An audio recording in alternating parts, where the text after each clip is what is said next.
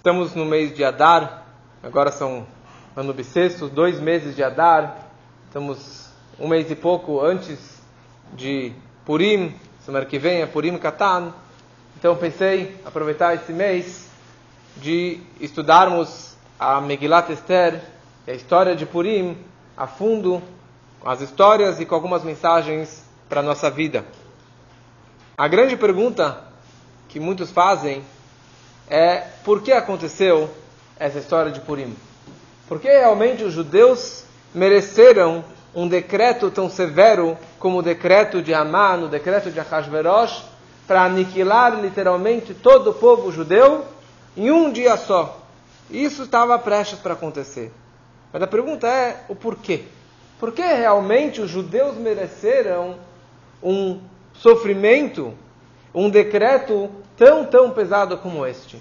Então, para entender isso, vamos começar um pouquinho entendendo quem era Ahasverosh. Quem era esse rei Ahasverosh que reinava o mundo todo, ou que reinava 120 províncias de Rodo até Cush?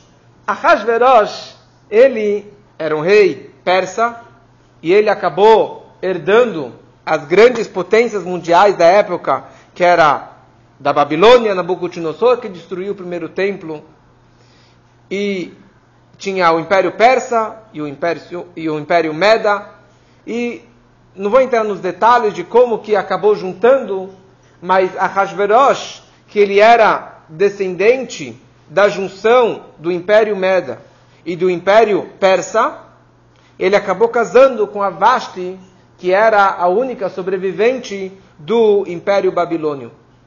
Então ele, Ahasverosh, casando com a Vashti, ele acabou sendo o, a grande potência mundial, o rei do mundo, e ele tinha todos os países debaixo dele. E ele tinha, na verdade, um grande ódio. Ele tinha um grande ódio sobre os judeus. Todos falam que Haman, Harashá, o Haman, ele era o perverso, e ele que realmente odiava e que ele fez o decreto para acabar com o povo de Israel. Mas a verdade não é essa. A verdade é que o nosso maior inimigo, a pessoa que mais nos odiava, era o Ahasverosh. Por que, que ele realmente odiava tanto o povo de Israel? Porque, que nem na história no Egito, no faraó, os, os feiticeiros, os magos viram nas estrelas que viria um judeu que iria pegar o seu trono, aqui também os videntes, os astrólogos disseram para ele que vai vir um judeu que vai pegar a sua coroa e vai sentar no seu trono. Ele tinha muito medo disso. Então a primeira coisa que ele queria fazer era acabar e aniquilar com todos os judeus. Só que o problema era que não pegaria bem. Imagina aqui, de repente tem um rei, um poder deste, com tudo que ele tinha, ele vai acabar com o povo, assim, sem mais nem menos? Então ele não sabia é, exatamente o que fazer. E daí apareceu Haman. E o Haman também odiava Mordecai e odiava o povo de Israel e queria acabar com o povo de Israel. Como veremos é, nos próximos capítulos da história. Então, quando Haman veio para o Ahasverosh e falou: Eu quero acabar com esse povo, Ahasverosh falou: Perfeito, é seu. Faça o que você bem quiser. E aqui o Medrash traz uma parábola, um exemplo de uma pessoa que no campo dele ele tinha uma colina alta. Ele tinha uma montanha, uma, um, um amontoado de terra. E isso atrapalhava a vista do campo. E ele queria se livrar dessa colina. E o vizinho dele tinha um vale, um buraco muito profundo no seu campo. E ele precisava de terra. E um dia os dois se encontraram no meio da estrada, falaram: Ah, meu amigo, eu tenho um problema. É, eu também tenho um problema. Qual que é o seu problema? Eu quero me livrar da terra. Ah, eu preciso encher o buraco. Falou: Ótimo, então vamos trocar. Falou: Não. Eu faço questão de comprar de você por causa que eu estava precisando muito dessa terra.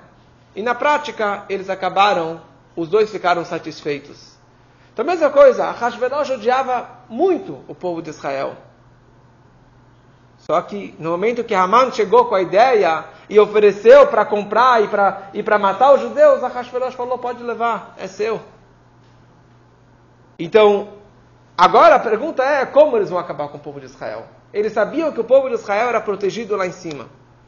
Tinha uma conexão direta com Deus. Então eles falaram, sabe o que? Vamos fazer que os judeus pequem.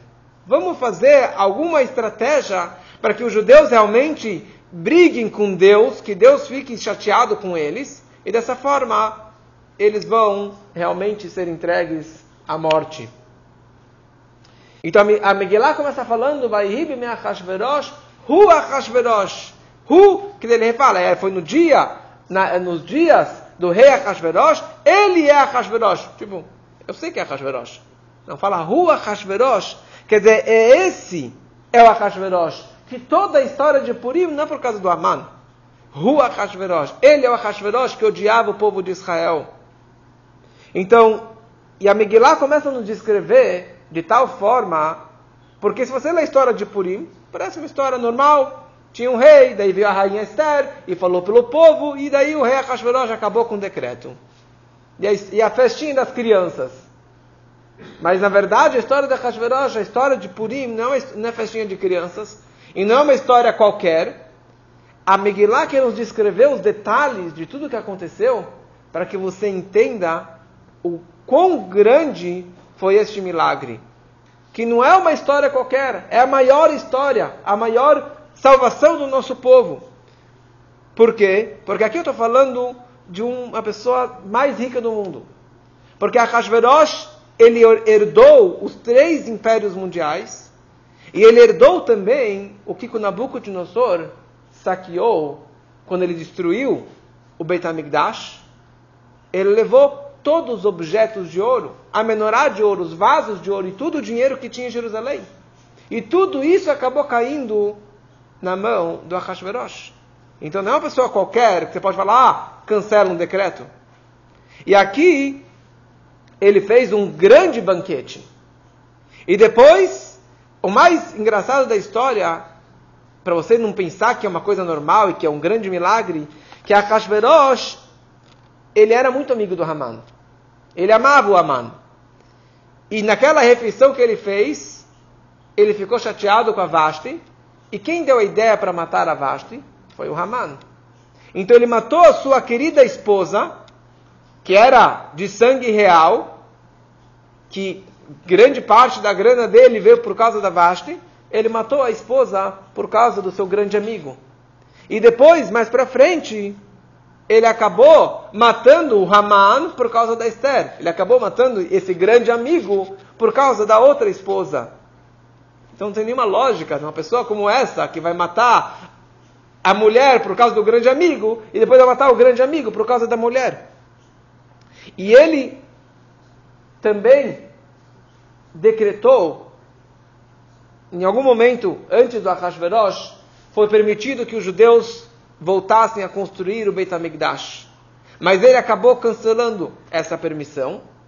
Ele parou a construção do, do, do, do segundo Beit HaMikdash por causa desse medo. E por causa que o Aman estava fazendo a cabeça dele que você não pode apoiar o povo judeu. E a Vashti, mais ainda, porque o avô dela era Nabucodonosor. Como que você vai reconstruir a casa que meus avós destruíram? E como você vai apoiar um povo tão odiado? Então ele fez um, ele fez um banquete. Ele fez um grande banquete. E a Megillah descreve todo o luxo e a fartura e abundância, é, copos de ouro e, e, vinho à vontade, comida à vontade, 180 dias de festa. Mas isso a Megillah descreve Bishnat Shalosh que a festa do Ahashverosh foi no terceiro ano do seu reinado. Por que no terceiro ano? Todo ano ele fazia uma mega festa. Todo ano ele fazia uma mega festa. Mas agora, no terceiro ano, ele fez uma festa de 180 dias. E começou no mês de Nissan e terminou em Rosh Hashanah, terminou em Tishrei. Ele fez aqui essa festa por causa de algumas razões.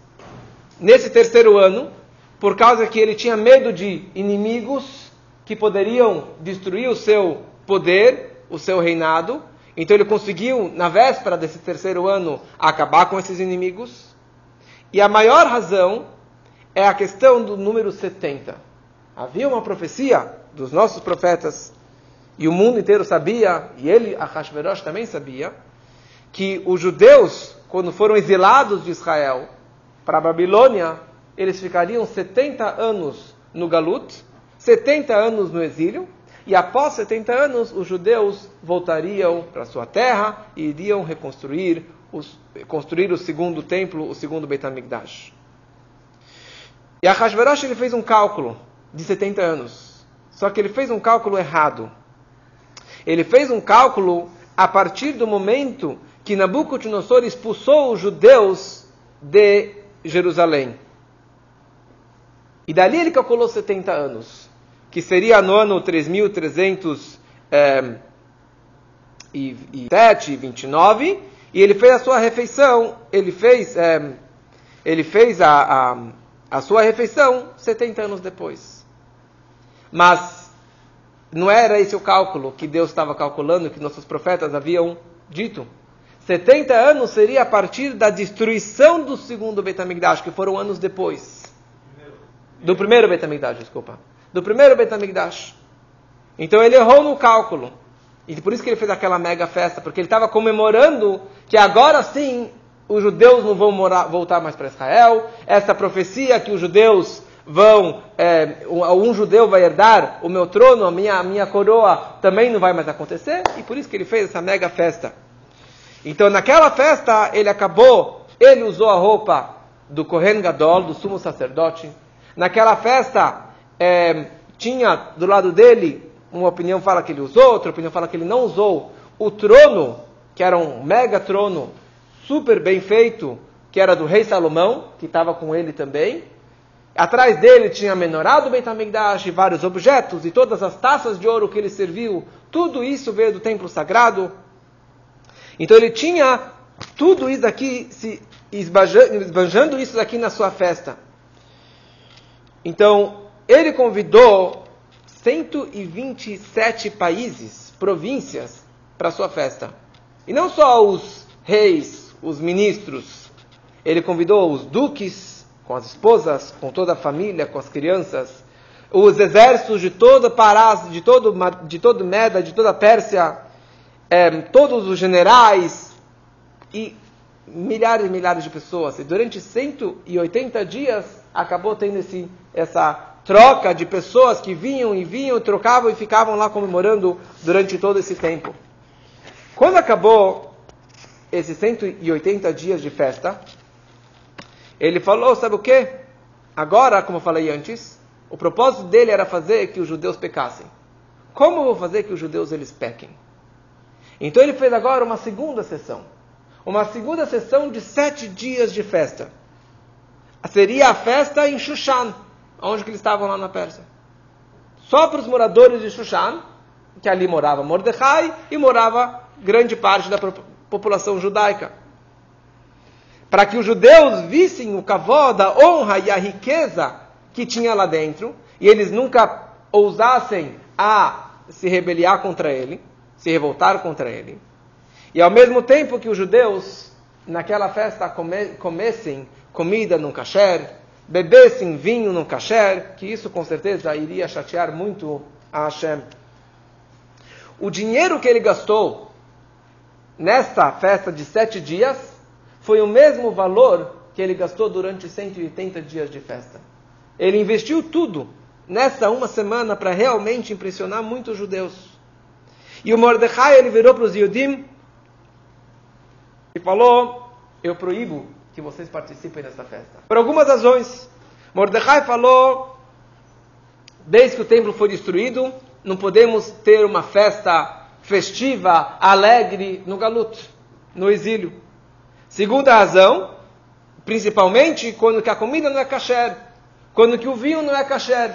Apesar que tem explicações, opiniões que dizem que que tinha sim a opção kasher, mas na festa, a grande maioria não eram judeus, e a comida, a maioria da comida não era kasher, então muitos acabaram realmente comendo dessa comida.